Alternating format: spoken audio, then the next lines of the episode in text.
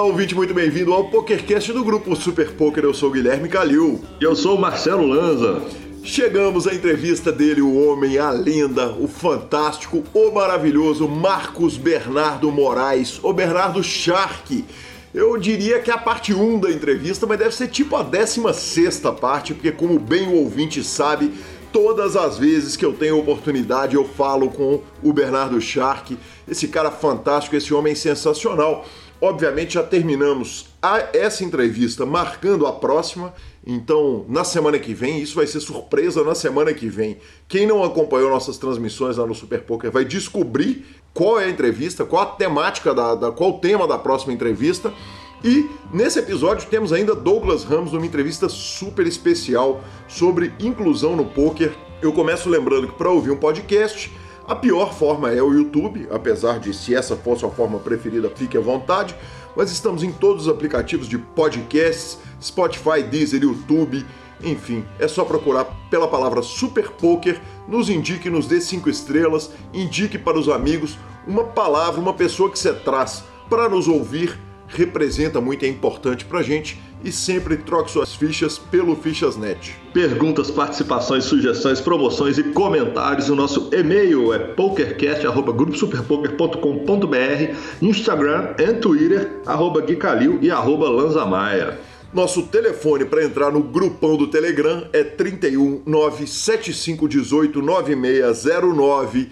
Mande uma mensagem lá e entre para o grupo mais seleto do poker brasileiro. Lanza, tá julgando? Antes de eu falar que eu tô julgando, eu já queria pedir desculpa aos ouvintes que eu já senti que a voz tá dando aquela falhada lá no fundo, sabe? Isso é resultado de gravar na madrugada, madrugada de quarta-feira. Exatamente. Tá louco. Horas antes do almoço de quarta-feira, com cabelos esvoaçantes, estamos aqui gravando. Exatamente. Muito bem dito, muito bem lembrado.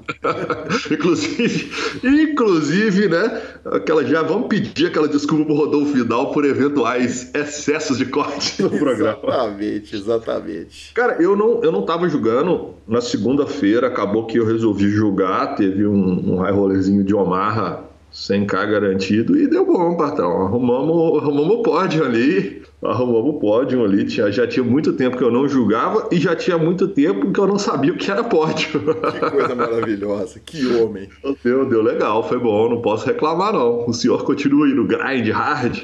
Cara, continua no grind hard, é, continua bem, mas essa semana eu fiz duas transmissões, né? A gente fez uma transmissão do Bodog no domingo, e aí deu um problema na estrutura do torneio, a gente refez o torneio na segunda e nós narramos os dois.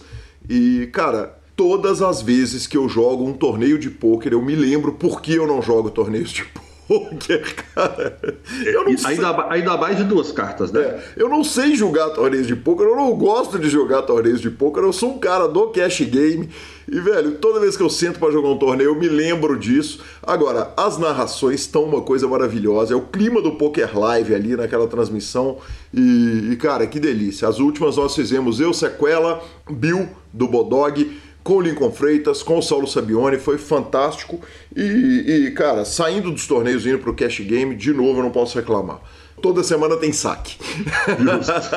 tá muito bom. É isso que o senhor merece. Muito obrigado. Nada menos que isso. Bora para as notícias? Bora para as notícias. Cara, terminou o segundo Golf on Challenge. E, cara, temos uma discussão aqui que nós vamos tentar encurtar, porque a pauta tá muito longa. Mas olha, foram 15 mil mãos. 150 a 300 euros de pot limit ao Marra. No final, o Phil Golfond ganhou 114.803,51 euros, mais a aposta paralela de 150 mil dólares, que era even odds, quer dizer, era 150 de um lado e 150 do outro.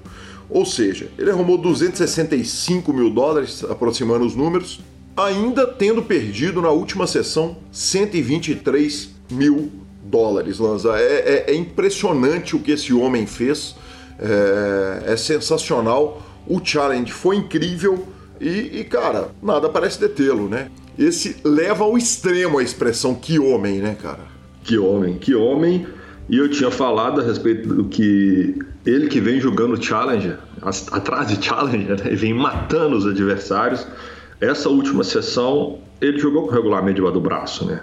Ele sabe controlar isso e o fato dele perder esses 123 mil dólares nessa última sessão me, me fala mais que ele deixou ir para o combate quando o regulamento estava a favor, porque ele sabia que o cara ia ter que flipar muito mais, o cara ia ter que repotar muito mais para tentar buscar, e acabou que ele deve ter perdido umas races. Se pudesse, tivesse a análise da mão da, da última sessão dele, você ia ver que teve muito mais explosão, é, showdown, forbet chove e puxão do que nas outras sessões, porque aí ele falou: ah, cara, agora eu vou gastar gordura, porque ou eu estouro o cara, ou eu puxo o bet e vamos pro próximo. Sensacional, sensacional. Eu acho que cabem algumas discussões, algumas coisas importantes, né, Lanzinha, é, a respeito desse challenge. É, eu acho que sim, cara. A respeito de mais esse challenge. Exatamente. Gui, o que, que você acha do fato de diversas sessões terem sido feitas no Party Poker? Ô Lanza, é... cara, eu acho que a gente tem que partir de, do, do, princípio de por que, que o challenge foi feito. O, o desafio ele foi criado para bombar o Run It Once. Então tem um problema, cara. Na hora que você cria um desafio para bombar um site e você faz o desafio em outro site, é ruim. Porque era pro cara, pro telespectador, o cara do Twitch, tá ali vendo a estética do, do Run It Once, que inclusive é muito bom, um bom software e tal, e ao invés dele tá vendo é, é, isso, ele tá lá no Party Poker assistindo um challenge feito para bombar outro site. Agora, isso por outro lado mostra a dedicação do Galfond e do Action Freak em entregar o que eles prometeram. Né? Quer dizer, você tem problema de regulação, é, o Action Freak não está conseguindo depositar dinheiro no Run It Once, então é o seguinte, não vão dar um jeitinho aqui no Run It Once, não. A gente é um site que cumpre a regulamentação de onde a gente está hospedado, então se não tem jeito de fazer, a gente vai fazer no Party Poker, isso eu acho que, que se por um lado o ideal seria que ele acontecesse no Run It Once. Eu acho que é legal que, que eles não dão jeitinho, que eles vão ao Party Poker e cumprem o challenge de qualquer forma. Agora, o Party Poker tem um grande problema. Lá no Run It Once está tudo bonitinho, tudo organizadinho. Eles conseguem manter, quando você está assistindo na Twitch, eles conseguem manter a informação toda certinha, toda bonitinha. Quando era o Party Poker, a informação ela não é tão em tempo real. Ela sai com números aproximados, a primeira apresentação dos números. Mas enfim, cara, é, é, é muito legal que pelo menos, já que não dava para fazer no, no, no, Run It Once, pelo menos então tá feito no, no Party Poker e, cara, mais uma, né? Cara, eu vou te falar, de toda forma não deixa de ser uma propaganda na hora que ele, que ele faz a negativa do tipo, igual você falou, aqui não vai ter jeitinho, é, aqui é sério, pode vir que você está seguro e tudo mais, é, ele vai valorizar por esse lado, mas não deixa de ser uma puta cagada. Desculpa o termo, mas se você está fazendo esse desafio baseado nisso, cara, se é o dono do site, se prepare antes é, olhe todas as informações que precisa, olhe a forma que precisa. Não, esse cara não tem jeito de depositar, cara. Então vamos pegar esse bet com outra pessoa que consiga fazer esse tipo de depósito, que consiga seguir as regras para poder é, é, não perder essa action, né? De estar tá mostrando o site, de estar, tá, porque quer queira, quer não, está lá mostrando paripoker, paripoker, paripoker. Então eu acho que faltou um pouquinho de, de, de estratégia dele mesmo no, no evento. Mas eu acho que além disso, ele ainda, como ele continua assassinando os caras e ele vai carregando a bandeira do Run to Once, acaba que ainda tem um efeito positivo sim para ele. Sim, é, e, e há de se dizer o seguinte: para esse challenge também tinha uma pressa. Um dos dois está num lugar, se não me engano, o Phil Galfond está num lugar em que ele pode jogar online, é, quer dizer, está fora dos Estados Unidos e tal, então que ele, que ele pode jogar nesses sites e, e com pressa de voltar, com pressa de liberar, então, enfim. É, é, acho que estou de acordo com você. Ele continua carregando a bandeira, mas, porra, claro que o ideal seria lá. Lanzinha, eu tenho uma pergunta para você que é, é a seguinte: nós já até discutimos isso, mas os dois jogadores secretos, os dois malandros do online, teoricamente eram os challenges mais duros, eram os, os, os adversários mais duros. Como é que o, o, o resto dos malandros agora entram para enfrentar o, com que cabeça e, e com, com, qual motivação o, o resto da, da, turma, que é uma turma muito boa de jogo, entra para jogar com o Golfond? Cara, na verdade, o próprio sidebet mostra, né? O próprio sidebet, as questões das odds do, do, do deal já mostram que eles deveriam ser, de fato, os adversários mais duros. Aí vem uma, uma questão que a gente tem muito em qualquer esporte do mundo, cara, você quer bater o melhor. E se tem alguma motivação nessa hora para você poder pegar o cara é, falar, ah, você tá ganhando de todo mundo, então é você que eu vou bater. Então os caras vão agarrar no dente e falar assim, eu tenho que bater nele, para mim vai ser sensacional. É, então eu acho que a motivação principal agora é você que é o cara que tá ganhando de todo mundo, então quem vai te parar sou eu. Então os caras vão parar dentro com esse, com esse, acho que muda. Aquela questão do medo que eu falei, na hora que ele bate o primeiro, é hora de não julgar com ele. Ele tá com a moral alta, ele continua voando. Mas assim, alguma hora alguém vai ter que bater. E aí o cara fala, por que não eu? Bacana, muito bom. Muito bom, Lazinha. Seguimos ou temos mais discussão? Ah, não, tem mais um pouquinho. Você falou que tem que ser rápido, mas tem mais um pouquinho. Você acha que é ruim a identidade do Action Freak ter sido revelada, patrão? Cara, eu acho que não. Acho que não. Acho que, é, apesar da intenção não ser essa, quer dizer, só, a identidade dele só foi revelada porque o Party Poker está numa fase de botar jogos com nomes reais dos jogadores e eles sentaram para fazer e o cara tava lá com o nome real dele. é, o único prejudicado. Caiu duro! Caiu duro. O único prejudicado é, com isso é o próprio Action Freak, porque lá, lá na Grécia, os impostos cobrados dos jogadores de poker, até tivemos uma discussão sobre isso com o Pitão essa semana. É, e o Pitão no, nos clareou que, palavras dele, aparentemente o que acontece lá na Grécia é, é ter um fechamento diário para pagamento de tributos, de acordo com o que o jogador tem na conta dele.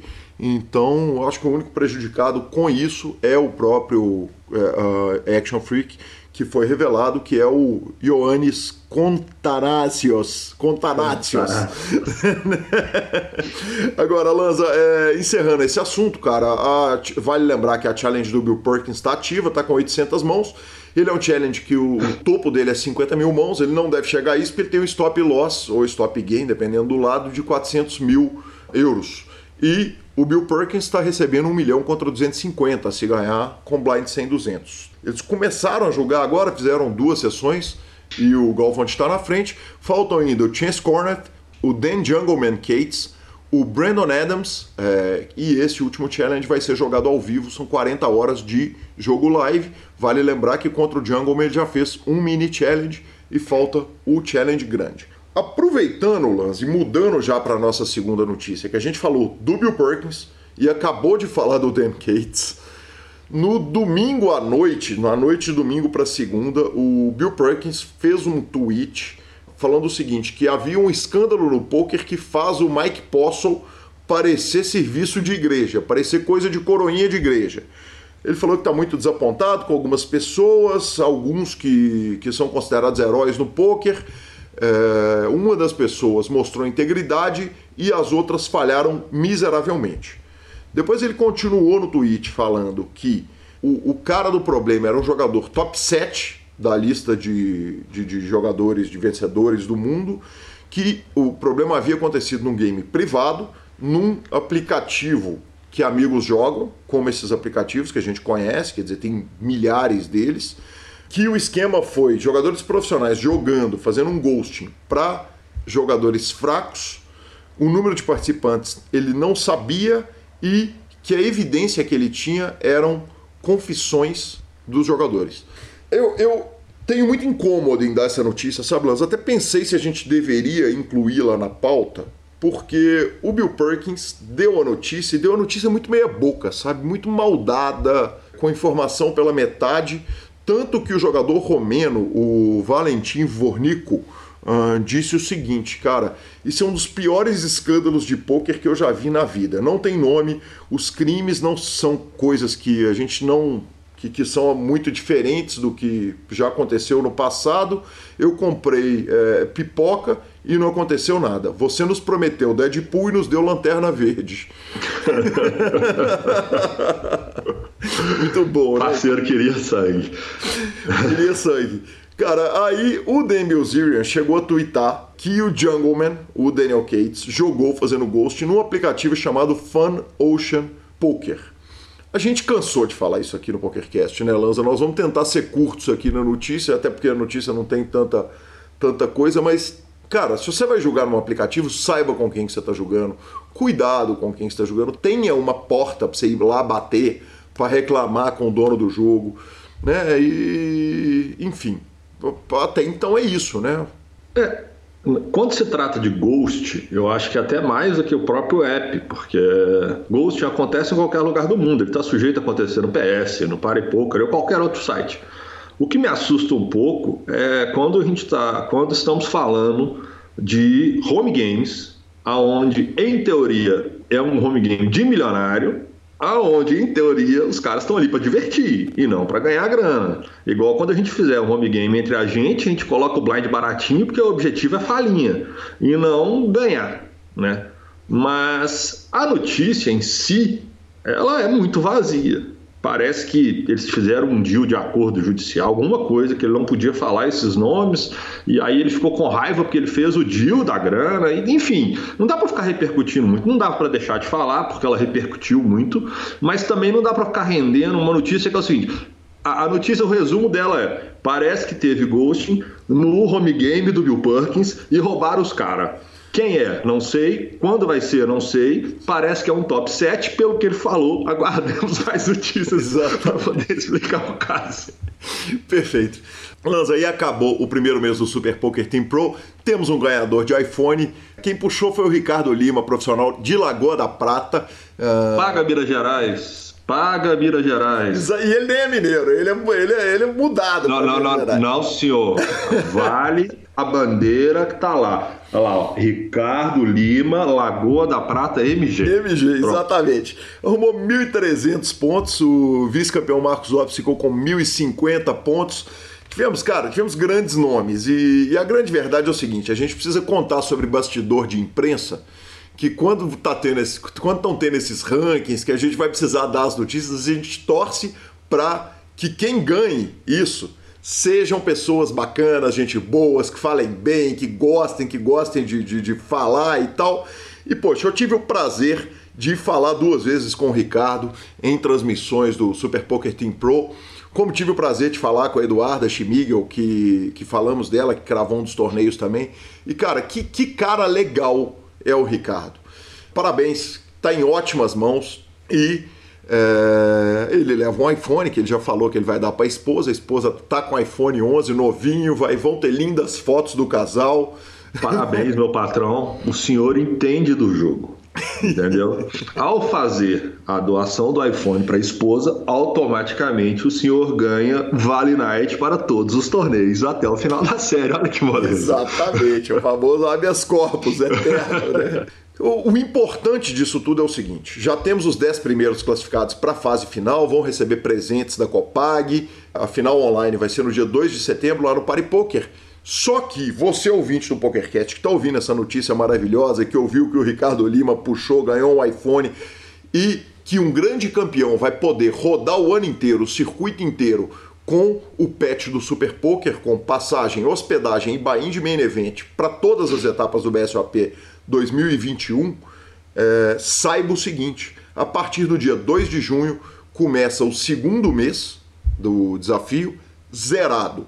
Então, 2 de junho entra todo mundo em condições de igualdade para disputar telefone, para disputar vaga para final, para disputar Super Poker Team Pro. Então olha as regras lá no site, cara, que promoção legal, que transmissões legais e vamos que vamos, jogo que segue. Bora de novo, bora de novo, que a chance começa de novo para todo mundo. Cara, a nossa última notícia do dia também é uma notícia rápida. É quase que nós estamos colocando a pá de cal para decretar o fim do Poker Live no ano, vamos falar assim. Nós literalmente não sabemos é, as consequências ainda em médio prazo para o poker, porque pega ficha, pega carta, a gente torce para que volte o mais rápido possível, mas o PokerStars anunciou o adiamento do EPT Barcelona e do PSPC. Perfeito, é isso, a notícia é só isso. Eu vou dar uma citada no BSOP Millions, cara, porque vai ser um fim de ano muito triste se não tiver. Então, tô citando para regular a conta do BSOP e, Millions. Exato, mas se tem algum evento que tem uma data boa para acontecer e se a deadline é lá, é o BSOP Millions. Exatamente. Né? Então, se for para ter, pelo menos o BSOP Millions, a gente tem mais chance de escapar do imagina, que os outros Imagina o tamanho do BSOP Millions é, com a tá sede que todo mundo tá de jogar, cara. Vai, deixa eu te falar lá, eles vão ter que fechar todos os andares do WTC.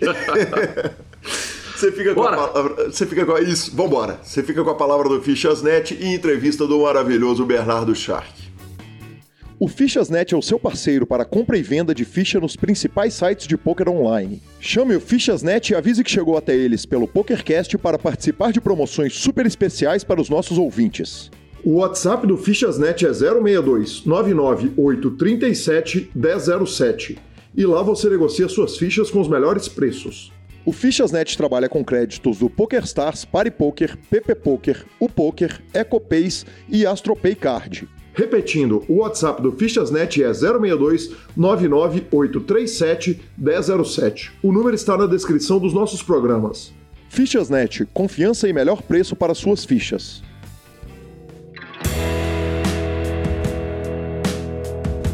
Olá, ouvinte, é com grande satisfação que recebo aqui essa figura super especial, certamente as maiores repercussões de entrevistas, o que, o que é muito impressionante, né, Bernardo? Porque a gente entrevista todos os profissionais de pôquer e volta e meia, quer dizer, toda semana tem alguém falando das fantásticas entrevistas e lives de Bernardo Shark. Muito bem-vindo de volta ao PokerCast. Bom, um grande prazer estar aqui novamente com você. É sempre muito gratificante trocar essa ideia, ainda mais com você que é um cara inteligente, que sempre traz boas questões para a gente debater aqui. Espero aí que a galera goste dessa troca de ideia entre nós dois aí. Certamente a galera vai gostar. Bernardo, eu começo mudando um pouco a pergunta tradicional do nosso PokerCast e te perguntando o que, que aconteceu de lá para cá. Quer dizer, nesse último ano, desde que falamos ali pela última vez, qual é o status atual da vida de Bernardo Shark? Rapaz, o último ano foi um ano incrível, cara. Eu vou te falar, viu? Essa, essa minha conexão com os esportes eletrônicos, o meu trabalho com a Fúria. Pô, foi um ano muito, muito, muito bom, muito bom. O ano passado a gente viajou muito, é, trabalhando aí nos, nos campeonatos aí com os times da Fúria e os times sempre evoluindo, um trabalho ali diário, cara, só felicidade. Eu diria para você que foi o ano da, da, da, confirmação. Quem conhece um pouco da minha história, né, sabe que eu fiz aquela mudança de carreira há uns seis, seis, sete anos atrás, comecei todo esse processo. E o ano passado eu acho que foi o ano da confirmação, sabe? De você olhar e falar assim, rapaz, não é que deu tudo certo e aquele medo todo que você tinha de fazer a mudança acabou ficando para trás, né?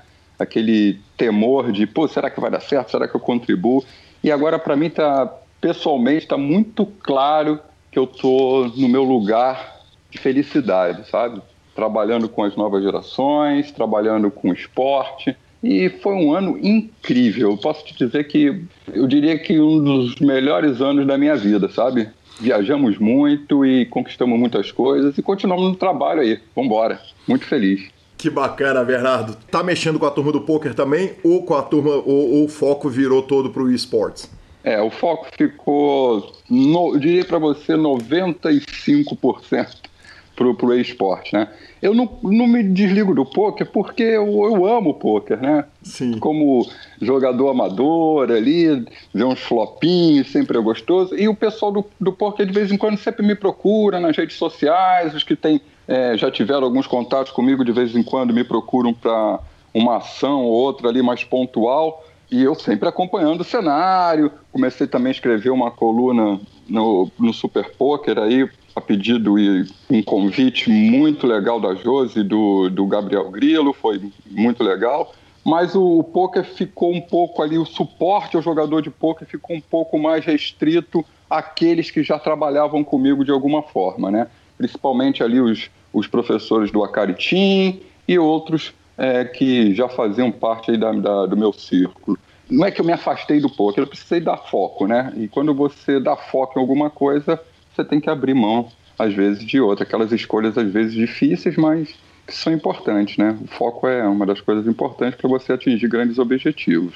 Bernardo, e, e, aí você volta ao PokerCast é, é, num momento que não há melhor momento para te trazer para cá porque o mundo mudou, quer dizer, a convivência, nós vamos poder falar de cada uma dessas coisas, mas de repente o mundo mudou e, e nos traz é, o contato, quer dizer, uma ansiedade, uma é, é incerteza do futuro, contato com a morte, né, que passa a, a, a permear ali as relações.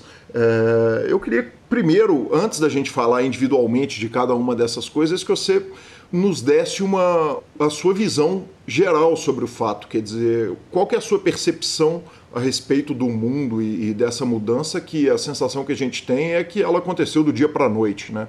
Rapaz, o, o, Calil, outro dia eu estava conversando com um colega, com um amigo de muitos anos e falando um pouco sobre isso tudo.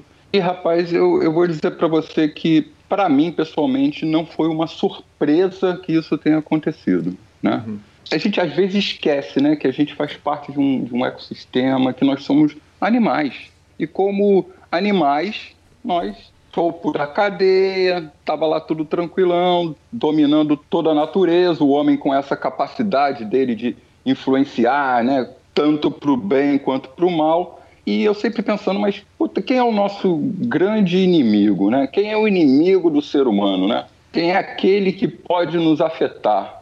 E só tinha os vírus e as bactérias. E sooner or later, quer dizer, cedo ou tarde, isso ia acontecer. E com esse mundo globalizado, cara, não, não, não tem muito escape, né? Não tem muito escape, porque a gente tinha que estar tá, é, mais preparado para isso, né? E, no fundo, acho que a gente não estava. Acho que a gente se surpreendeu com aquilo que já deveríamos estar preparados para, né? É, é um momento difícil, é um momento difícil porque o ser humano, o ser humano é engraçado, né? O ser humano tem duas características muito fortes. Primeiro, que a gente tem que aceitar que nós somos individualistas, nós somos egoístas, né? Porque faz parte da necessidade de sobrevivência. Então, primeiro eu, né? O, o, como animais, né? A gente está vivo para se manter vivo e reproduzir. Então, primeiro sou eu. Só que o ser humano tem uma característica muito social. Então é, um, é, um, é, uma dualidade, é uma coisa. Não, primeiro eu, mas depois os meus. Né? Uhum.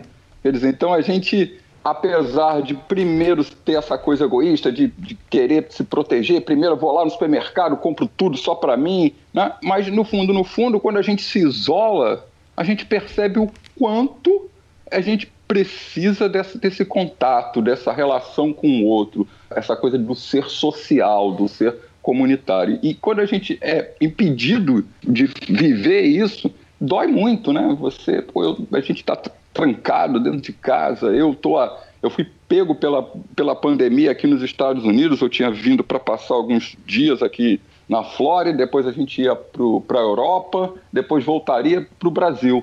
E no meio disso tudo, travou tudo, não podia mais viajar para lugar nenhum, um medo danado de entrar no aeroporto. E Pô, eu tô aqui, longe da, da, minha família, perto dos meus amigos, né? Mas a gente não se vê, basicamente, né? É tudo online. E eu sou, olhando mais para o egoísta, né? Mais para mim mesmo, eu sofro demais com a falta do abraço, com a falta do, do afeto do dia a dia, né? E é muito duro, muito duro. E aí a gente vai começar nessas, nessas, nesses outros itens todos que você falou, né? Do medo, do temor do futuro, do medo da morte, da realização que a gente vai morrer. E essa coisa toda causa um impacto psíquico muito grande. Independente do fato de eu não ser um psicólogo, eu bebo lá na filosofia, na neurociência, estudo muito psicologia do comportamento, behaviorismo e essas coisas todas. E, e, é, e é, muito claro para mim o quanto de sofrimento que está acontecendo pelo mundo por causa desse distanciamento, entendeu? É muito difícil. Perfeito. Bernardo, é, eu imagino o seguinte: vamos começar tratando da questão do tempo. Eu, eu tenho uma, uma sensação que quando você me enfiava num ônibus e me mandava viajar oito horas ou num avião, quando eu era adolescente, jovem, a sensação que eu tinha era que uma viagem de oito horas era uma coisa quase insuportável. Quer dizer, parece que o percentual do tempo da vida da pessoa, quando ela é mais nova, é mais difícil sentar e, e ficar. E aí eu passei a imaginar a posição do jovem jogador de pôquer, do jovem jogador de esportes, que eu falei, cara, se oito horas era uma tortura brutal e agora eu com 44 anos de idade eu olho e falo, Cara, se tem que sentar e viajar, eu vou ter que sentar nesse ônibus e descer em São Paulo 10 horas depois, ou, ou, ou vou entrar num voo e vou sair 10 horas depois, eu, é o que tem, então senta e, e fica. Eu, eu, eu, imagino o seguinte, que por mais torturante que seja para o Bernardo,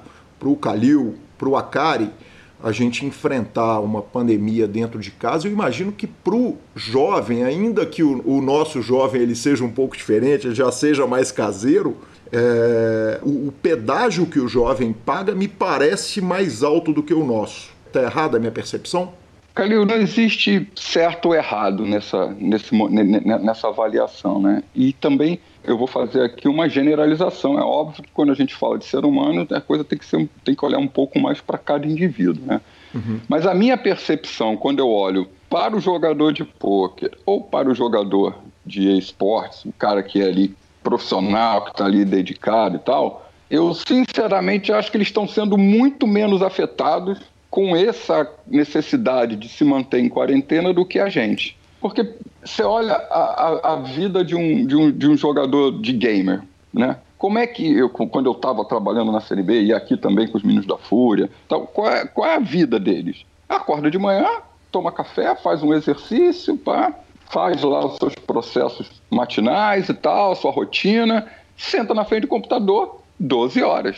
E sempre muito em casa. Quando eu sempre tive aquela coisa de até inclusive ter que empurrar a, a, a meninada para a rua. Né? O jogador de poker também, a mesma coisa. O cara senta lá 10 horas de grade, de segunda. Aí eu falava, eu falava, guys, vocês precisam ter um dia de folga, e nesse dia de folga não adianta ficar trancado dentro de casa vendo série. Vai pra rua. Né? Isso sempre foi uma. Um, eu tive que, sempre tive que empurrar um pouco a meninada para fora. Né? Então acho que eles, eles sofrem, sofrem mais do que, do, que, do que eu, do que talvez você. Né? Mas isso é muito individualizado, sabe? E, e, e mesmo eles tendo que ficar, tendo mais essa experiência, essa, esse hábito de ficar mais dentro de casa, eles também estão sofrendo, né? Porque é aquela coisa, é a, a coisa do desejo, entendeu? Quando você tem, você já não dá tanto valor. Mas quando há a falta, na falta é que você percebe o quanto aquilo te fazia bem, ou que você não tem a liberdade da escolha, sabe? Então, quando você está em casa porque você quer, é uma coisa. A outra coisa é você não poder. A partir do momento que você não pode, que você é impedido, aquilo se torna um, um outro valor.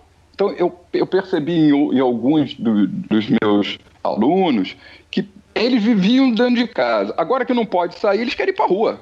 Claro. Entendeu? Então, é, é como se fosse assim: agora que eu não tenho, eu quero.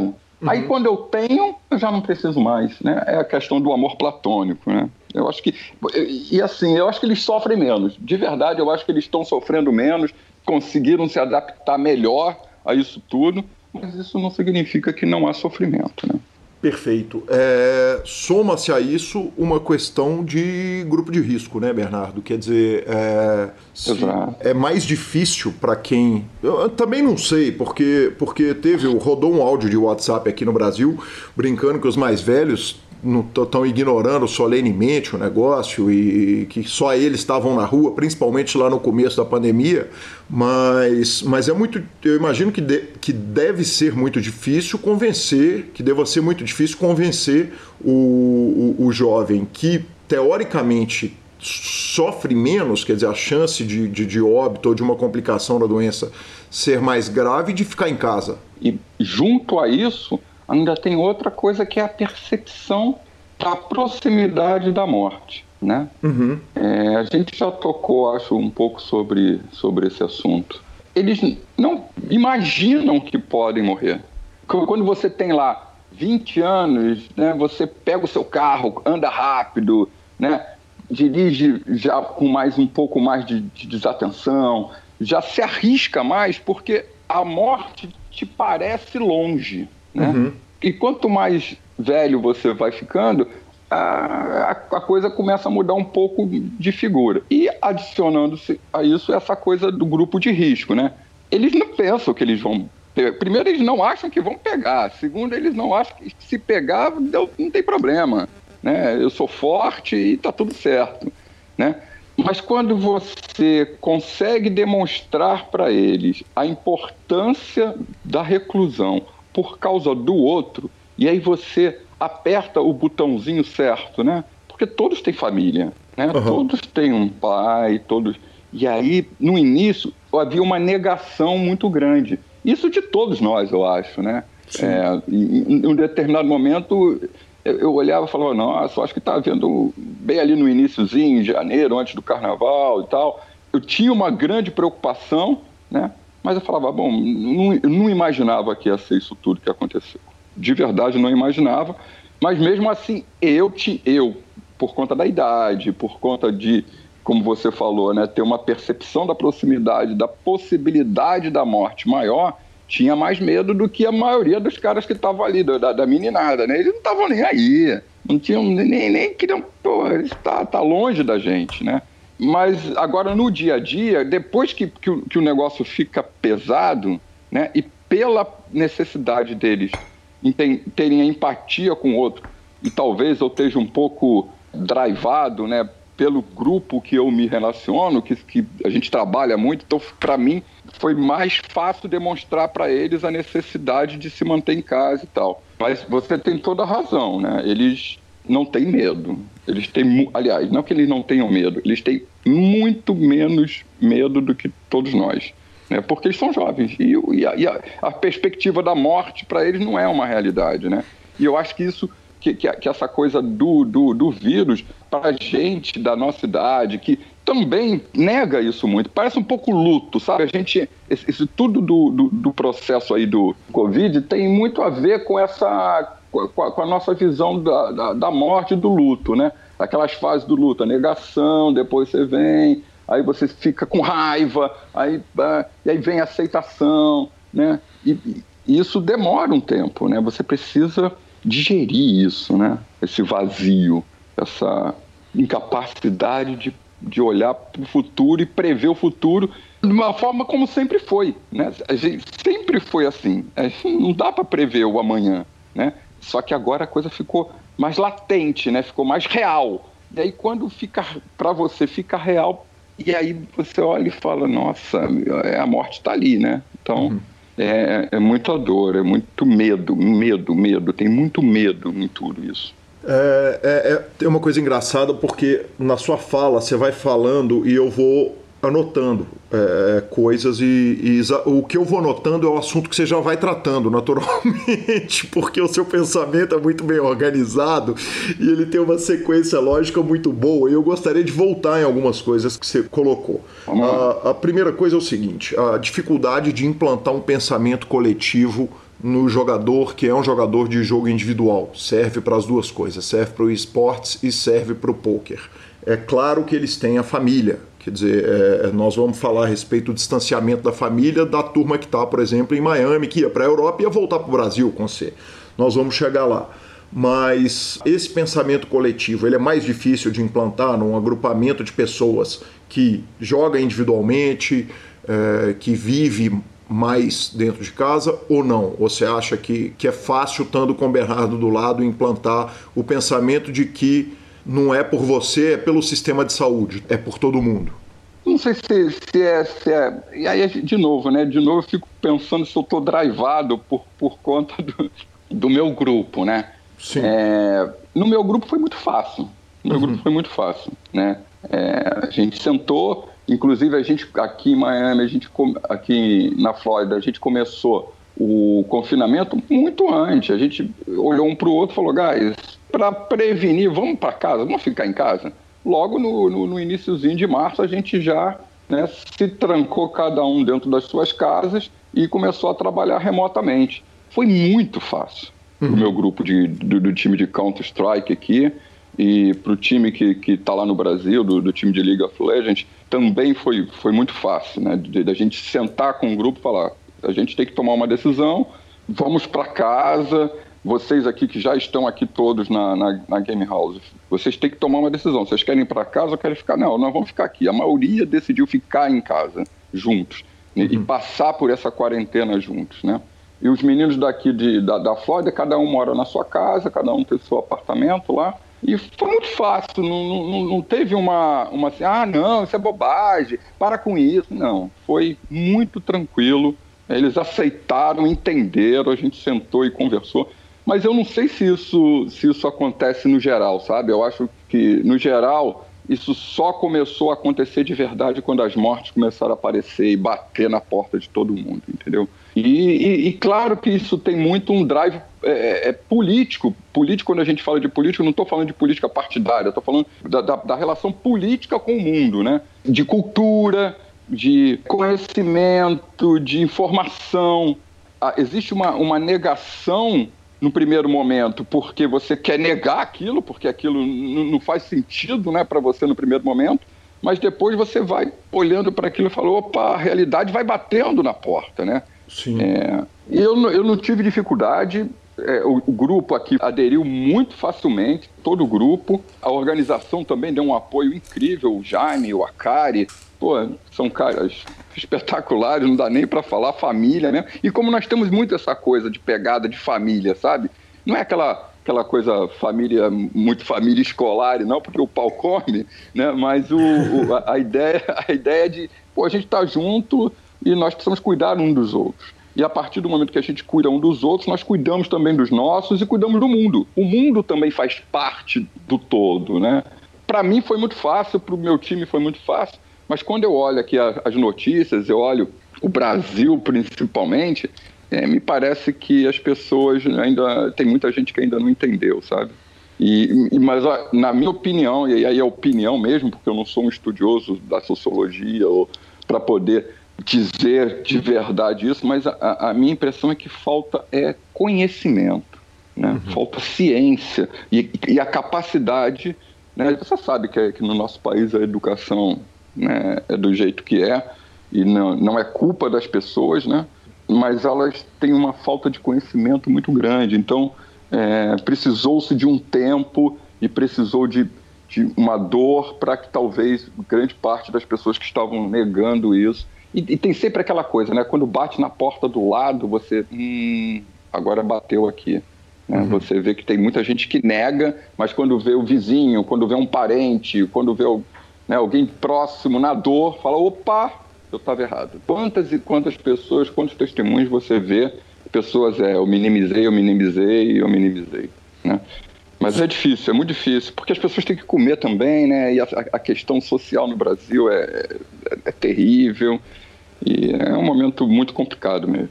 Perfeito. Bernardo, você disse que uma parte da turma que morava em sua casa, me, me explica quem que ficou junto, quem que optou por ficar junto e quem que optou por ficar nas suas casas? Porque eu não entendia é, essa, essa não, fala. Porque olha só, a gente aqui quando a gente aqui na Flórida, os meninos cada um eles moram em apartamentos separados, né? Cada certo. um tem a sua casa. Na verdade, é, nós somos, eles são seis e eles têm dois que dividem, então eles moram dois, dois, um e um. Né? Uhum. Então eles já moravam, então foi muito fácil. No Brasil, as outras lineups todas também foram tranquilas. A, a questão que eu estou falando que optaram de ficar junto foi o time do League of Legends. Uhum. Né? Porque tinha um grupo que já estava numa game house, mora numa game house. Né? Uhum. Eles estão juntos já lá, vivem juntos naquele uhum. lugar. E aí a gente chegou para ele, olha, vocês podem optar de cada um voltar para a sua casa, né? Uhum. Ou podem continuar morando juntos em quarentena. Sim. E vão continuar em quarentena juntos aí nessa casa. E eles preferiram ficar juntos do que voltarem para suas casas, porque ficaram também com medo de pegar ônibus, pegar um avião, né? Alguns moravam longe de São Paulo. E aí eles, não, não, vamos ficar todo mundo junto aqui, a gente tem todo o apoio de vocês, né? E é, é a mesma coisa que fosse uma família. A casa é muito grande, então não tem um problema dessa coisa de, de, quando um não aguenta mais o outro, cada um vai para o seu quarto e tal. Então tem espaço para sua é, para você estar no seu momento sozinho. E quando eles estão juntos ali, estão protegidos e está tudo muito tranquilo, sabe? A questão da, da, de, da, de se preservar na, na, na, na quarentena está sendo muito, muito, muito bem controlada, né? E, e eles optaram, esse grupo optou para ficar lá. Acho que sete, oito pessoas ficam, estão juntos nessa casa. Perfeito, porque aí tem uma, é, duas possibilidades, né? Uma é o jogador opta por ficar sozinho e aí ele vai ter as desvantagens da solidão, da dificuldade que é ficar sozinho. O outro é ficar num grupo que na comunidade hippie, entre aspas, para dizer assim, na hora que você tem uma. Na hora que você tem a galera toda ali. E é o seguinte: ninguém pode sair, a, a coisa vira meio Big Brother, né, Bernardo? Não é as relações. É o seguinte, por maior que seja a casa, por mais que tenha piscina, que tenha a saída, que tenha o quintal e tal, não sei o quê. Você tem, um, tem uma situação meio Big Brother ali. Mas já era assim, Calil. Sim. Já era assim. Mas tinham os alívios Quer dizer, tinha ali o mensal do cara que ia, saía dali, ia para casa, passava o final de semana em casa, passava cinco dias, descansava. É nada, muito difícil, muito difícil, muito difícil. Eles estavam no meio do campeonato, eles, é, é, quando vocês, quando eles estão na, na, o que a gente chama de split, né? São cinco meses ali, aí eles tinham, agora eles estariam tirando férias, nesse momento agora. Uhum. Né? Nesse, nesses 30, eles teriam, acho que uns 30 dias de férias, uns 21 dias de férias, alguma coisa assim. Que aí sim, eles, em geral, cada um vai para sua casa, ver suas famílias e tal. Mas aí já está no meio da, do meio da pandemia. Né? E aí fala, não, como é que a gente vai sair daqui, pegar avião, ir para casa? Não, vamos ficar por aqui que a gente está mais seguro ainda.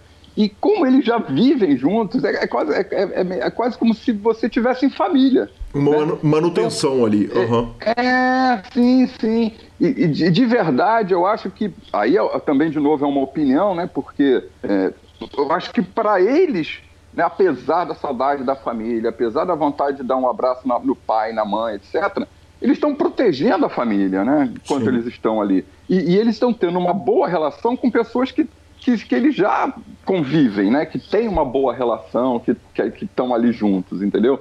Então, no fim do dia, eu acho que foi benéfico mentalmente, é, na, na, parte psíquica de, de, cada um deles, estar ali. Porque talvez se estivessem todos nas suas casas, estivessem se sentindo mais só, né? Porque estão acostumados uns, uns com os outros ali o tempo inteiro, entendeu?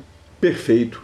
Algum membro de alguma família, de algum jogador, foi, foi é, diagnosticado positivo? Não, por enquanto a gente não tem nenhuma notícia. Por oh. enquanto a gente não tem, tá todo mundo safe, né? Nenhum dos, não temos nenhuma notícia Nenhum... ainda e espero, espero que não tenhamos tão cedo. Perfeito. Tá, tá todo mundo tranquilo, porque isso é, pode ser também um, uma, uma questão psíquica mais complicada, né? De você saber que seu parente está lá e tal. É, é muito duro isso tudo.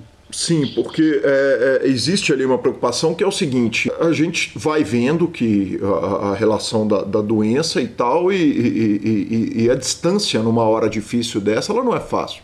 Quer dizer, obviamente aumenta o peso de alguém estar tá longe dos pais, um pai de 60 anos de idade ali, um pai de 50 e tantos anos de idade, que teoricamente tem um risco percentual bem maior, ainda que o risco seja pequeno de alguém saudável, mas. mas teoricamente a distância faz peso numa hora dessa, né? Quando... Certeza, certeza. Faz, faz peso.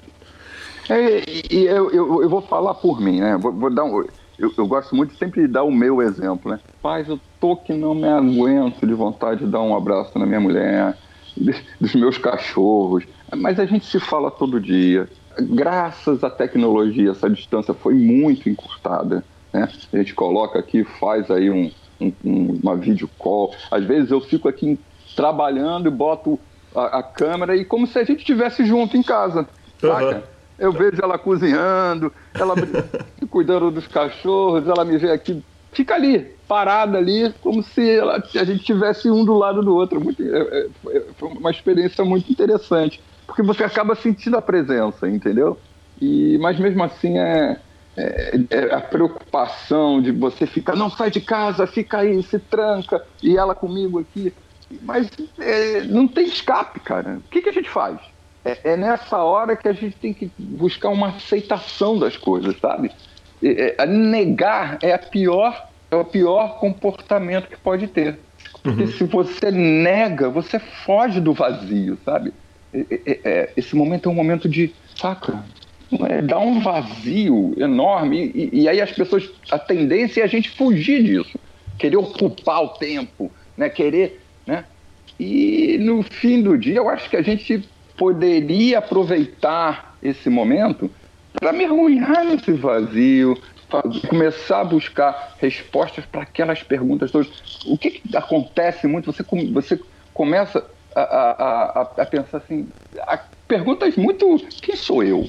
Que eu estou fazendo? Qual é a minha relação com o mundo? Qual é a minha relação com o meu trabalho? Essas perguntas todas que no dia a dia ficam para trás por conta da correria, você, né, você entra num automatismo, né, de acorda, vai para o trabalho, paga a conta, vai, vai na escola, treina e faz isso, faz aquilo, e você não para, né? E aí agora, entre aspas, com o tempo, você fala, opa, e começa a surgir essas perguntas todas.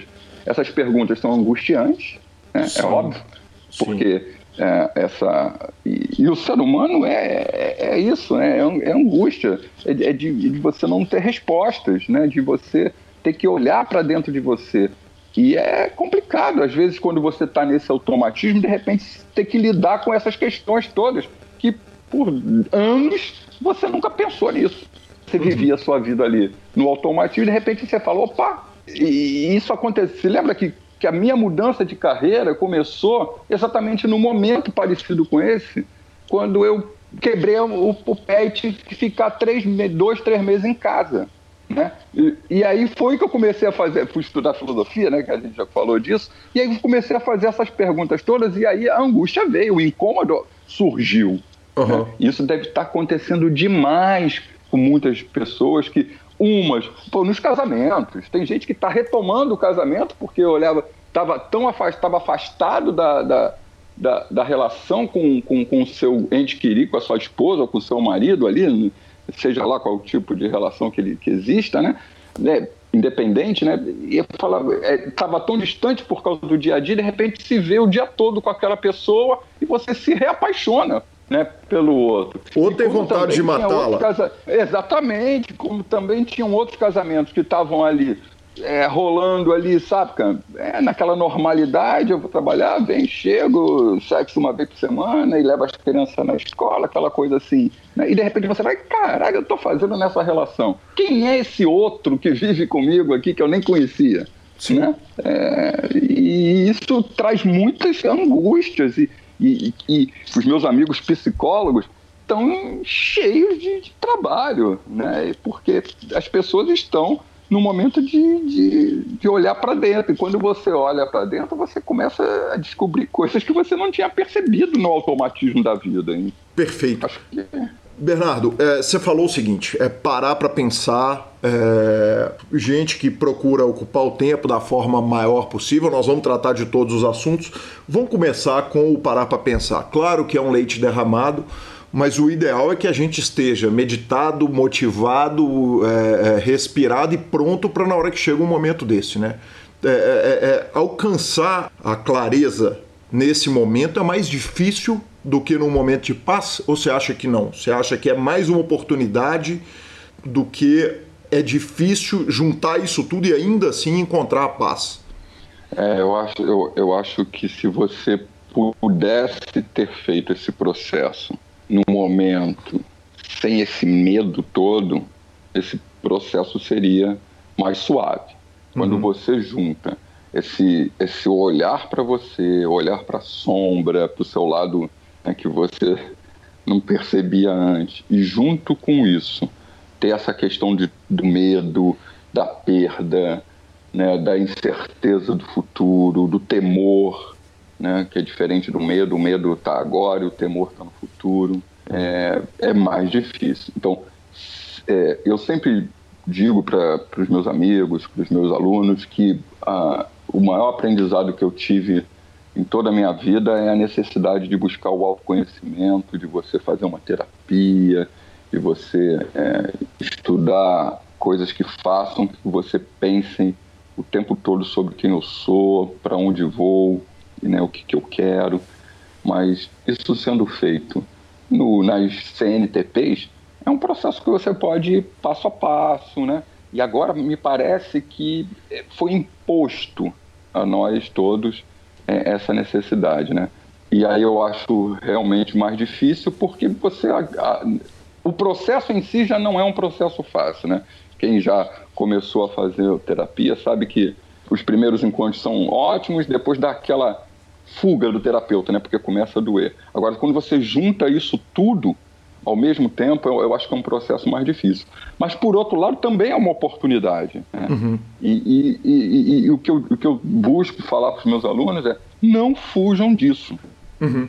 Né? Não fujam dessa dor, não, não fujam desse vazio. Procure ajuda profissional, procure um terapeuta. psicólogos, psicanalistas, seja a, a linha de, da, da, da, terapia que você deseja, é, precisam de ajuda. Não dá para fazer sozinho. Sozinho é mais difícil. Sozinho vai doer mais. Porque você, uhum. de novo, você sempre precisa do outro. O outro é que é o espelho da alma, né? Quer dizer, é, é quando você olha para o outro, o outro olha para você e você se vê no outro. Né? Então, as pessoas que estão muito sozinhas, tem muita gente fazendo quarentena que nem eu, sozinho dentro de uma casa, e aí, saca, ficar 20, 30 dias sem olhar para um outro ser humano, uhum. sem, sem, ter o, o, contato visual do outro ser ali, né, sem ter, é muito difícil. E aí junta isso tudo seu olhar interno, de você olhar para você mesmo, e, e, das suas dores, e, e, as coisas começam a brotar lá de dentro, né? É, eu acho que tudo junto ficou mais difícil, mas não podemos perder essa oportunidade. Né? E não fugir disso, não é, tamponar as nossas dores e, e as nossas necessidades de autoconhecimento. Né? Procure ajuda. Os, os, os psicólogos, os terapeutas estão todos aí fazendo terapia online e funciona bem, entendeu? E tem muita gente, ah, mas eu não tenho dinheiro. Tem muita gente fazendo pro bono. Né? Então, dá para para aproveitar essa oportunidade, olhar para dentro de si, olhar para o outro, buscar mais uma compaixão. E aí tem uma coisa que, é, que eu acho que é muito importante: as pessoas, quando começam nesse processo, é, começam a, a, a olhar para o seu passado, começam, ah, por que, que eu fiz isso? Por que, que eu tomei essa decisão? Então, acho que tem um, um processo aí que, é, que, que, a gente tem que é, fugir da culpa. Né? Nesse momento, muitas vezes, ah, mas por que, que eu fiz isso? Ah, tá vendo, se eu não tivesse feito isso. Esquece, irmão. Não se culpe. Pare de se machucar. Aceite quem você é. Né? Aquela, aquela dialética do, do Hegel, do Hegel ali, né? É, não, não, não existe dor sem prazer, não existe alegria sem tristeza. E, e, e o grande, na, na, minha opinião, na minha humilde opinião, é, é você procurar ali o caminho do meio. Né? Uhum. Entender que você só pode ser feliz se você ter, tiver ter sido triste. Não, não tem como. Você só sabe o, o, o gosto do doce se você já experimentou o amargo. Então, não fugir da dor né? e não se culpar. Não se culpar pelo passado. Entender. E, e o mais importante, Calil, o mais importante de tudo é viver no aqui e agora. Sim. É no aqui e agora que a vida acontece. Não é no passado que já foi, não é no futuro que ainda não veio. É no aqui que a vida acontece. Então, ficar naquela melancolia, ah, como era bom quando eu ia no estádio ver o Flamengo ser campeão, gostou dessa, né? Ah, como, era, como era bom quando eu ia pra praia com churrascos com os meus amigos. Não, essa não é a realidade agora. Uhum. E também, ah, como é que vai ser? Quando é que eu vou poder? Então o cara já está querendo prever como é que. Já está vi, vive o agora. O que, que você tem de bom hoje? Né? Uhum. Vive o agora. Vive a possibilidade de você estar tá dentro de casa com seus filhos, com a sua mulher, coisa que você não faz há muito tempo. Ah, caraca, mas eu não aguento mais as crianças. Puta, claro, você não vivia isso. O você fortalecimento das relações. É. O fortalecimento das relações, quer dizer, nesse momento. É, mas, de novo, Calil, não sei se é fortalecimento, pode ser o rompimento. Sim. Sim, eu Você pode ouvindo... chegar à conclusão, caraca, eu tô casado com uma pessoa que eu não amo. O que, que eu tô fazendo aqui? É, mas com muita calma. Sim. Não, não, não, se deixe enganar, porque às vezes você precisa de um tempo, né? E se manter sempre apoiado. Procure apoio, né? Apoio na sua fé, quem tem, quem tem suas religiões, que, que acredita em algo maior. Na espiritualidade, quem não tem uma religião, mas é espiritualizado e os ateus na, na, na, ciência, na capacidade do raciocínio, na, na lógica, no entendimento de, de, de, como as emoções funcionam. Enfim, cada um no seu caminho. Mas não fuja desse vazio, porque esse vazio faz parte do todo. É, é, é que nem na ciência, né? Só é, é, saca lá o Big. Antes não era, era o nada, hoje é o todo, mas existe um, para existir o todo, tem que existir o nada. Né? O uhum. todo e o nada estão ali, um que lá que nem o yin yang, né? O preto e o branco. Então, muita calma, muita meditação. Aí é uma, uma dica pessoal, eu gosto muito meditar, seja lá que linha de meditação você goste. Calma, respira, se manter no presente e, e buscar nesse presente aquilo que vai te fazer evoluir, melhorar e ser capaz de ter condições de passar por tudo isso. O mundo mudou. Nós não sabemos como vai ser o mundo novo. E essa incerteza, é, o ser humano quer ter controle, né? A gente quer ter controle de tudo. E o que nos está faltando agora para todos nós é controle. Nós não temos mais controle. E aí parece que o chão foi embora. E foi. Mas mergulha nesse vazio. O que, que é não ter controle? Como é bom não ter controle? Né? Abrir mão do controle. Olha, beleza, tá bom, vamos viver hoje. O que, que tem hoje para mim? Hoje tem a entrevista com o Calil, depois tem um mergulho na piscina, depois tem treino com os meninos e vamos embora. E dia a dia, passo a passo, que tudo vai se acalmar e tudo vai se resolver. Bernardo, tem uma contradição na fala toda. Eu estava ouvindo o podcast do Tim Ferriss, que é fantástico. É, é, é, ele basicamente ele faz entrevistas feitas a gente faz, que são long talks, né? Conversas infinitas, assim, grandes. e ele estava entrevistando uma terapeuta, autora de best-seller do New York Times, chamada Esther Perel, que ela trata exatamente do Covid como acelerador de decisões.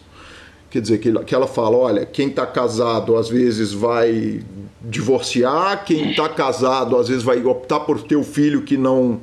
Que, que, que eles estavam demorando e quem estava para divorciar vai divorciar, ao mesmo tempo que me parece que tomar grandes decisões num momento de dúvida e de incerteza é um pouco preocupante, né? A gente tenta não tomar grandes decisões em momentos nem de grande felicidade nem de grandes tristezas. Sim, sim. Mas a minha ideia é o processo, saca, Calil? É difícil tomar grandes decisões no, momento. Tá todo mundo com muita emoção, né? Sim. As, as emoções estão muito afloradas, uhum. né? muito exageradas, tudo no, é, é sempre muito polarizado. E é, e é disso que eu estava falando ainda há pouco, né? De, de, de buscar esse caminho do meio, né? De você entender que existe dor mas existe alegria. E tomar grandes decisões é, realmente é complicado no momento da emoção, né? Mas às vezes não tem muita escapatória, não, viu? Porque, uhum. e de novo, não, não, não tem nada que, que a gente possa prever. É, é muito individualizado isso, né? Sim. Mas vamos, vamos, vamos fazer aqui uma, uma, uma, uma experiência dessa coisa de tomada de decisão, né? Você tá lá, descobriu que você vive com uma pessoa que você não conhece. Você está uhum. se sentindo infeliz. O que, é que você faz? Você vai procurar ajuda, vai se entender e tal. Mas talvez seja necessário um afastamento. Né? E isso é muito do, do, do indivíduo, da, da, história. Então, eu acho que generalizar, ah, não, não tome grandes decisões. Mas o que, que é uma grande decisão? Será que a decisão já não estava tomada e você simplesmente não tinha realizado ela? Sim. Né? Não tinha percebido que aquela decisão já estava dentro de você e a possibilidade de você ter tempo de olhar fez com que você, olha, mas, né, não sei. Mas, e, e, e eu sempre acho isso, cara. Tá na dúvida? Procura ajuda. Para isso que tem terapia. Né? E, as pessoas acham que fazer terapia é coisa para maluco. Não é. Todo mundo pode, deve, né, deve. Né, fazer terapia, né? Uhum. Não é pode, não, deve fazer. Quem puder, evidentemente, porque né, voltamos aí às questões financeiras do mundo e tal, mas não sei, eu, eu vou até buscar isso aí, entender um pouco melhor, mas eu, concordo com ela quando, que, quando ela diz que grandes decisões não devem ser tomadas, como por exemplo, não, ah, quem, vamos ter um filho. Não, o pior é que quem disse isso fui eu. O que ela disse é que o Covid tende a funcionar como um acelerador de decisões, como você ah, tinha dito. Sim, sim, sim. Mas eh, o que é uma grande decisão? Né? A gente está tomando grande decisão todo dia, velho. Não, uhum. tem, não tem muito jeito isso. Então você estava dando o exemplo de, ah, vamos ter um filho. Será que, que, que, é, que é ruim tomar essa decisão? Uhum. Eu não tomaria. Ainda mais no, no, no, no mundo de, de, desse. Mas eu sou eu, não tive filho até hoje, vou ter agora. Uhum. Ter, né? Mas, enfim, mas eu poderia, por exemplo, tá, vou, vou, voltando ao meu exemplo, né? Tô lá com a minha mulher no meio da quarentena, 50 e poucos anos. Eu falei, cara, será que Cara, eu não vou, eu vou morrer, não vou deixar nem. Olha só como é que passa os processos na cabeça, né? O mundo tá difícil, as pessoas morrendo, eu posso morrer, não vou deixar. Qual é o meu legado? Como é que. Pô, não vou ter um filho. Pô, será que. Não, eu quero ter um filho. Uhum. Vamos ter um filho? Vamos, vamos. Beleza, vamos lá. Agora, calma, respira, respira, né? Você pode tomar grandes decisões, mas não por impulso. Perfeito. Né? Para, deu desejo? Vamos mergulhar nesse desejo. Esse desejo é verdadeiro? Ou esse desejo está só acontecendo para aplacar a minha dor? De novo o autoconhecimento, de novo o olhar para dentro. Tem muita calma. Mas eu acho que dá para tomar grandes decisões se você tiver calma e ter mergulhado na análise desse desejo. Porque, de novo, cuidado com o desejo. O desejo, você deseja, deseja, deseja. A partir do momento que você tem, acabou. Né? Então você, ah, eu quero, voltando, né? Eu quero muito ter um filho, eu quero muito ter um filho, porque está naquilo desejo. Depois teve o filho, meu Deus, olha só, 60 anos, o que, é que eu fui fazer? Como é que eu fui ter um filho com 60 anos? Perfeito. Então, quer dizer que eu não preciso ligar para o doutor Raul e reverter minha vasectomia, nem descongelar não, o material que está lá congelado, não. não. não Deixa nenhum. quieto. Calma, respira. Pode ser que você faça isso, mas calma, respira. Tenha certeza. E, de novo, você e, não vai ter, e haja certeza, hein, Bernardo? Porque fazer vasectomia sem ter filho. Mas não vai ter certeza, filho. Não Sim, vai ter nunca. Não vai ter. A nunca. certeza é você está sem, sempre. É, toda certeza tem um componente de dúvida, sabe qual é? E tem um lidar aí que é quando você disse a respeito de uma decisão, da pessoa pensar numa decisão pregressa, quer dizer, você pensar o seguinte: aquilo é o que eu dava conta, com o que eu tinha de análise ou de terapia até aquele momento, é muito razoável e verdadeiro, né, Bernardo? Sim, sim, sim, com certeza. É, esse dar conta é um processo diário, sabe? Sim. Diário. Por exemplo, hoje eu me dei conta, é, através de um tweet de, uma, de, um, de um seguidor, que quando você estala o dedo, assim, sabe quando você faz assim, ó, uhum. o dedo? O que faz barulho não é o polegar com, com o, o dedo médio ali, é quando o dedo médio bate na palma da mão. Você já reparou isso? Não, eu nunca. Não! Sensacional! Você faz isso há 300 anos e nunca tinha reparado, né? E nunca ia reparar, ia morrer sem saber. Então, tá vendo? Então, a, a coisa tá ali na tua cara. Sim. Né? Maravilhoso. Que homem. Sensacional, que homem. E a segunda, ó, a segunda parte, não vou dar spoiler, não. Não vou dar. A primeira parte foi boa. Esperem a segunda. Ela tá legal demais.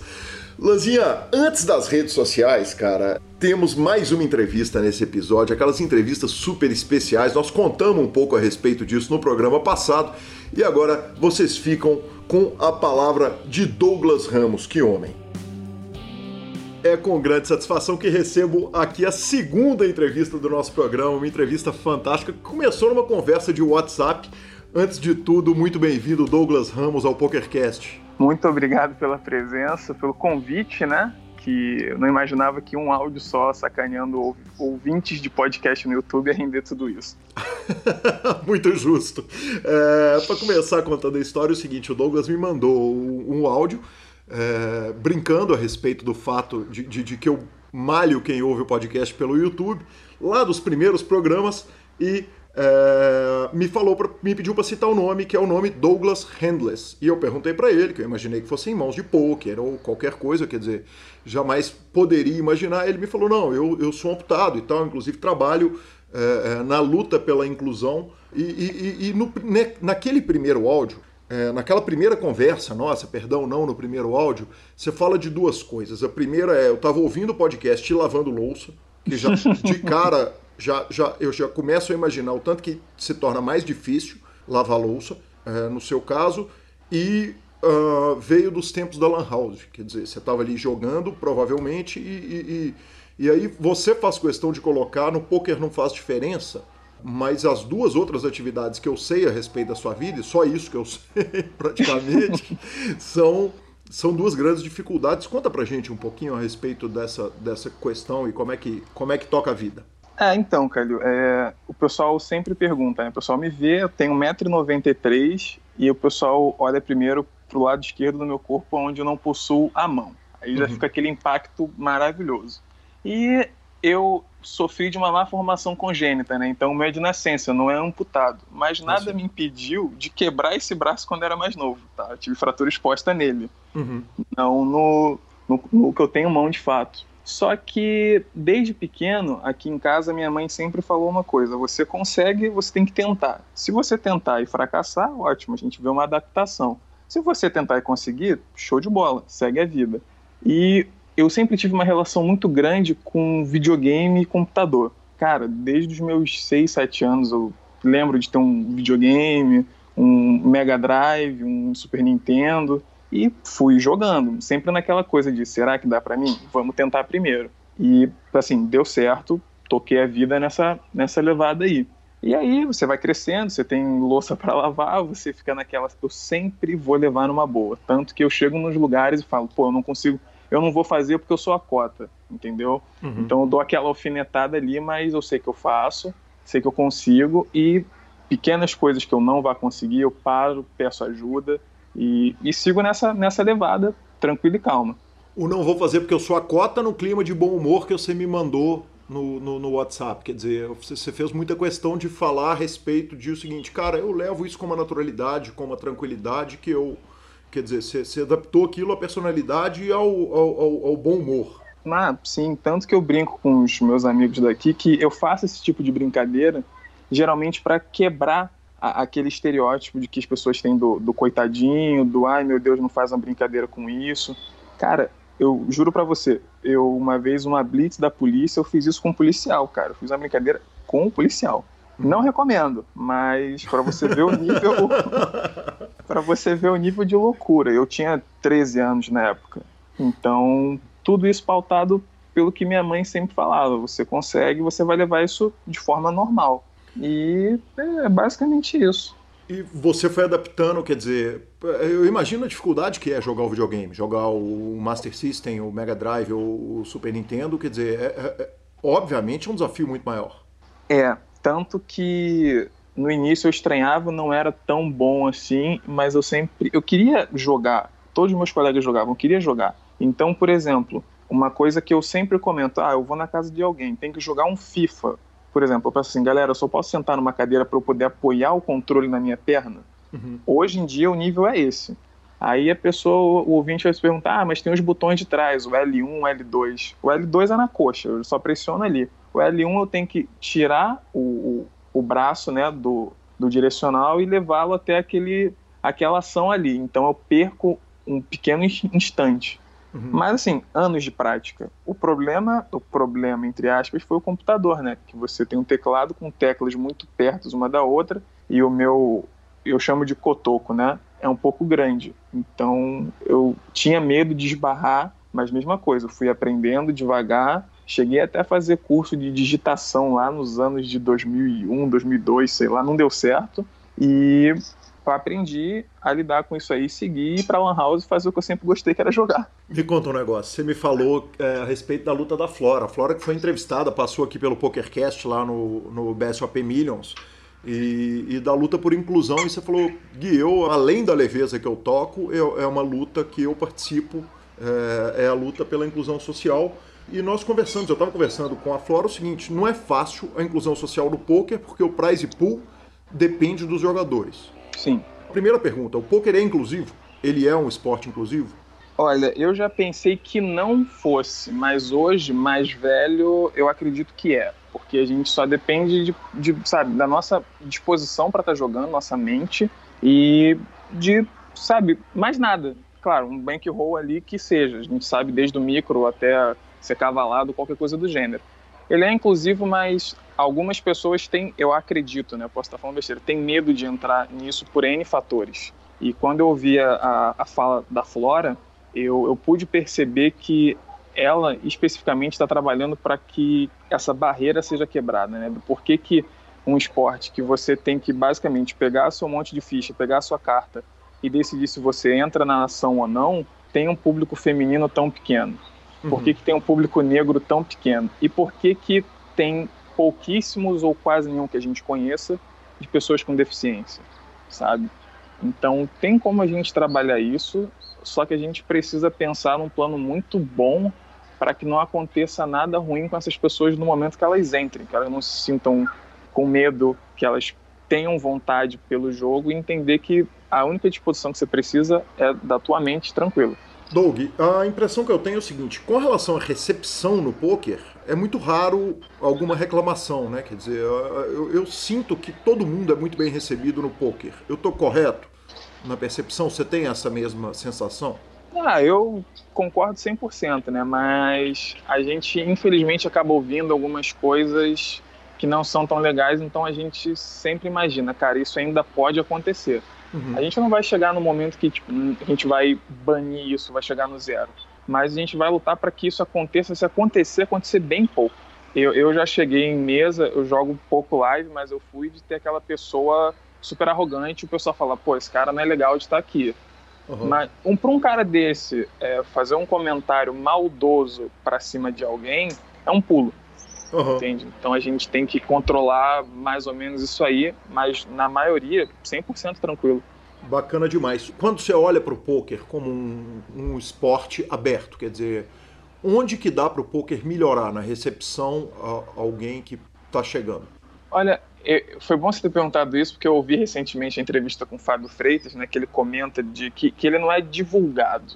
Uhum. Então, se a gente fizer, acredito eu também, concordo com o que ele disse, se a gente divulgar melhor, se a gente atrair mais o jogador de diversas maneiras, algumas plataformas já estão fazendo isso, a gente vai chegar lá. E, e a gente tem que espalhar também o conhecimento. Hoje a gente tem vários cursos disponíveis, vários materiais gratuitos só que para a pessoa se interessar em estudar, ela tem que ser fisgada primeiro pelo, pelo principal, que é o jogo.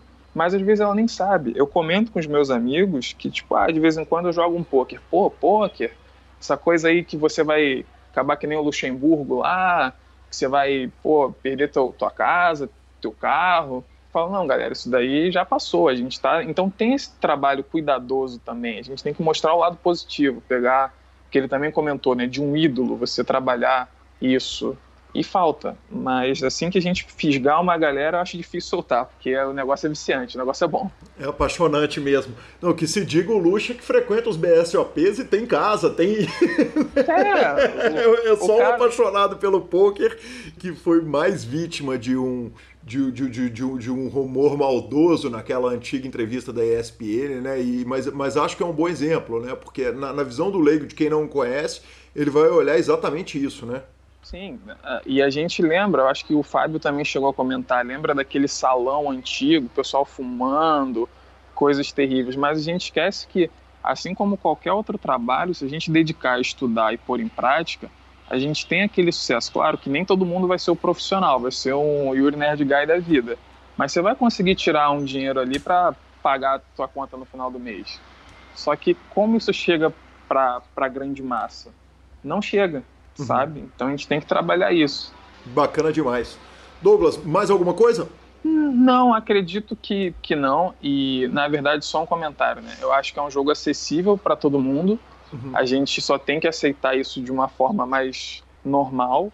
Tanto que o que me distanciou um pouco do poker quando eu era mais novo era essa coisa de, você, de eu não ter investimento, né? nem que fosse um, um baratinho para jogar, mas depois que você dá uma certa estabilizada e você pega um valor, pula um valor para você aplicar para o jogo, fica outra coisa. E a gente tem que trabalhar mais essa inclusão de. A gente já tem mulheres famosas jogando. A própria Gabi, eu estava assistindo também esses dias, esqueci o nome dela, Dani do Step Team, eu não lembro o nome exatamente, na Twitch jogando, sabe? Uhum. A gente tem uma grande gama. Agora, trabalhar um pouco mais, a gente tem atletas que jogam, o Bruno, né, o tenista que foi entrevistado.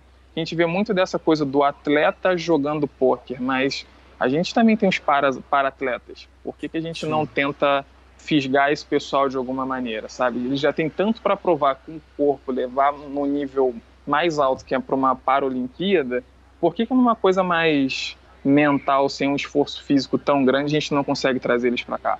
Perfeito, maravilhosa, perfeita colocação. Uhum. Douglas, muito obrigado, cara. Que prazer te ter aqui no PokerCast. E aquela cerveja que nós vamos tomar no Rio tá, já deixa pré-marcada. Na primeira passagem do PokerCast pelo Rio de Janeiro tá combinada.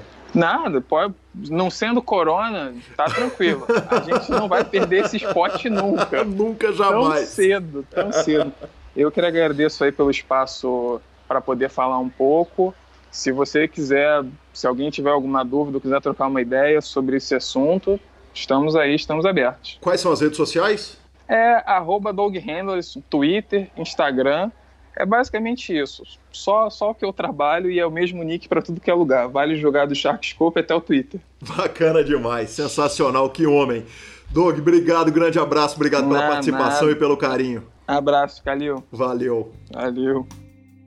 Que legal, cara, que bacana, que, que, que cara, bicho, que cara gente fina, eu tenho batido papo com ele. Agora, ô Douglas, aproveita, falou com toda a justiça, agora é hora de grindar, porque agora, agora a conta vai regular, né? Já que o Bernardo não tem julgado pôquer, provavelmente está na hora do senhor grindar. Exatamente. Bom, agora sim, né? Então agora nós vamos de rede social. Vamos de rede social, Lanzinha? Vamos começar lembrando algumas coisas importantes. A gente brinca que o PokerCast regula a conta. O Fernando Carvalho, nosso ouvinte, que morava na Austrália, mudou para o Brasil, mudou de profissão, mudou de vida. Logo no começo, o seguinte, já dá aquela cravada no mini Sunday Million, 18 mil dólares. Que homem, né, velho? O cara saiu no, no, no, numa imagem com o Gustavo Kaká, com o Caio. Quer dizer, que bicho, que homem, que cara maravilhoso. E de entrevistados aqui do PokerCast, o Fábio Freitas ontem simplesmente cravou o evento Medium Man do Scoop para 350 mil dólares, Lanza? 350 mil. Isso. E o Will Arruda arrumou também mais de 200k, quer dizer, os dois arrumaram, o Fábio e o Will arrumaram forra de superiores a um milhão de reais. Então o PokerCast pergunta se o PokerCast regula. Né? Regula. Significa. É, o Sketch mandou uma, uma mensagem para mim falando o seguinte, cara, quando eu finalmente te der a entrevista, eu vou te falar que eu vou grindar caro, viu? Eu vou grindar pesado. E Lanza, temos dois áudios de ouvintes, cara. Vamos primeiro pro áudio do Giovanni Borges. Então, mano, decidi gravar o áudio agora. É, só queria agradecer a você e ao Lanza e ao grupo Super Poker em si, né, por esses programas, porque são incríveis, incríveis, cara. Desde quem só quer saber notícias, até quem quer conhecer um pouco mais da vida dos jogadores, né, que não conhece, de, da história dos principais jogadores do Brasil, né. Então, quero agradecer e além de tudo isso, né, o conteúdo que não, o conteúdo humano, que não é apenas o poker em si, mas tem um conteúdo humano dentro disso e que também passa para quem almeja ser lucrativo, almeja ser profissional, é, com essas entrevistas é, abrir um pouco mais o olho das pessoas. Às vezes a pessoa está negativa, às vezes até mesmo se ela está positiva e quer melhorar. Então, é, tipo, não tem explicação assim, né? Eu, para mim, tipo, é o único, único não, ouço mais alguns podcasts, mas é o único assim que eu fico afoito a ouvir sempre que sai, sabe? Então, eu queria agradecer vocês por esses conteúdos incríveis que vocês estão colocando. E é isso aí. Bacana demais, cara. Giovanni Borges de Campo Alegre, muito obrigado pelo carinho. E temos mais áudio de ouvinte, Lanzinha. Senhor Tiago Alves nos mandou o áudio. Foi via Instagram, não é a forma certa de mandar áudios, mas eu não podia eu não podia perder. Agora vai tomar falinha até quem manda áudio no Instagram. O lugar certo, a gente fala, o grupo era o Telegram e o lugar de mandar áudio era o WhatsApp. Mas vamos que vamos ao áudio de Tiago Alves. Calil, vou mandar áudio desta vez.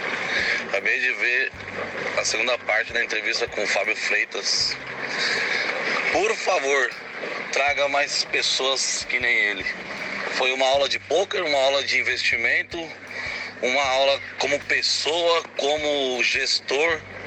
Pelo amor de Deus, que entrevista, que entrevista, Tiago Alves de São Mateus. Parabéns, mais uma bela entrevista. É isso aí, Thiago. Além de que, que gestor, que homem do marketing, que não sei o que, que não sei o que, que jogador, né? uma, uma, nota, que homem.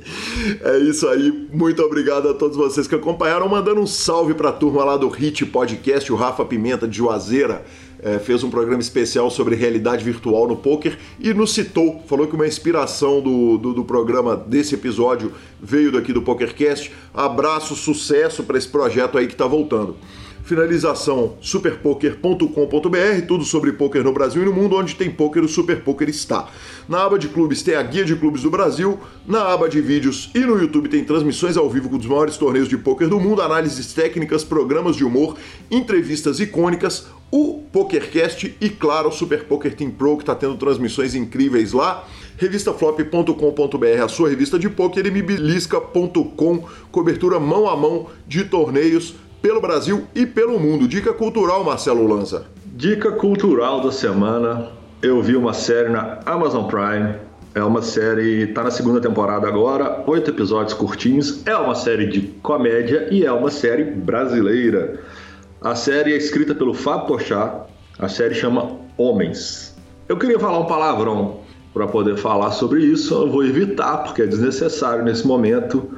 Mas eu tenho um problema com o Fábio Porchat, porque ele abre a boca, eu começo a rir, já o, o, jeito que ele fala, eu já tenho vontade de rir. Mas, cara, que série foda.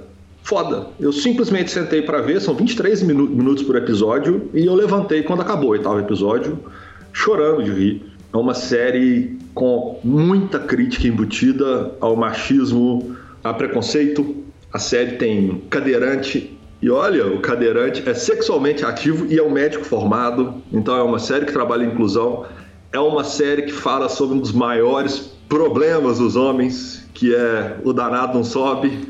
E, cara, inteligente, bem colocada, bem escrita, com puta staff. E eu te aconselho a ver, Gui, cara, para quem gosta, ele ia ser, para mim, pelo menos, a minha opinião é que ele acertou em cheio. Chama Mulheres. Homens. homens. Chama homem. Ela é uma crítica aos homens, ah, mas ela chama homens. Eu tô com Assédio uma... ambiente de trabalho, eu como tô... os caras tratam os negócios, é muito bom. Eu tô com uma dica de assistir todas as mulheres do mundo, que um monte de gente me ligou, me falou para ver essa série, tá no Globoplay, eu vou ter que assistir junto com a série Punk, mas enfim, vindo a dica sua, pensarei com carinho, Lanza, porque eu não sou um homem de séries, como você bem sabe. Mas é a vantagem, 20 minutinhos cada episódio, 8, 8 episódios, quer dizer, pô, ali, né? Aí me pega demais. Aí me pega demais. Cara, minhas duas dicas culturais, é, uma em português e uma pra turma que entende inglês. A em português é o documentário Ícaros, que tá no Netflix. É um documentário sobre doping. Eu não vou nem falar nada porque, porque senão eu vou estragar o documentário. Mas ele começa num rumo e de repente, cara, que parada, incrível, incrível de verdade esse doc. É, então, Icarus é a, a, a, minha dica do Netflix. E para quem assistiu a série do Michael Jordan, The Last Dance, e pirou com a série, queria mais conteúdo, a 30 for 30, a ESPN, tá lançando, lançou na verdade, para cada episódio que saiu, eles lançaram um mini episódio comentado dos caras comentando com o diretor, com a turma que fez a série. E eu comecei a ouvir agora, eu acabei de começar a ouvir. Estão fantásticos esses podcasts, então fica aí a dica. Boa. Bora! Instagram e Twitter, arroba Gui Calil e arroba Lanza Maia. Nos indique, nos dê 5 estrelas, traga seu amigo para ouvir o PokerCast, troque suas fichas sempre pelo fantástico Fichasnet e a edição é de Rodolfo Vidal. Um abraço a todos e até a próxima semana.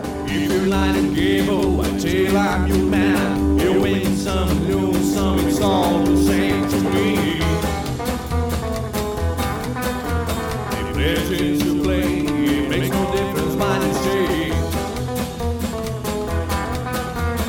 I know shadow green. The only is the ace of spades. The ace of spades.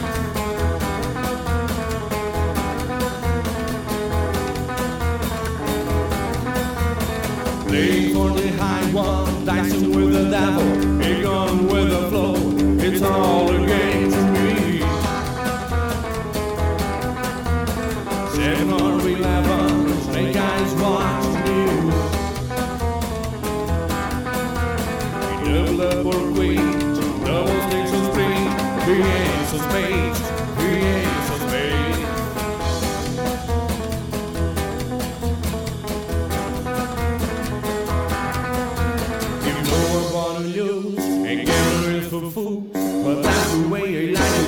I don't want to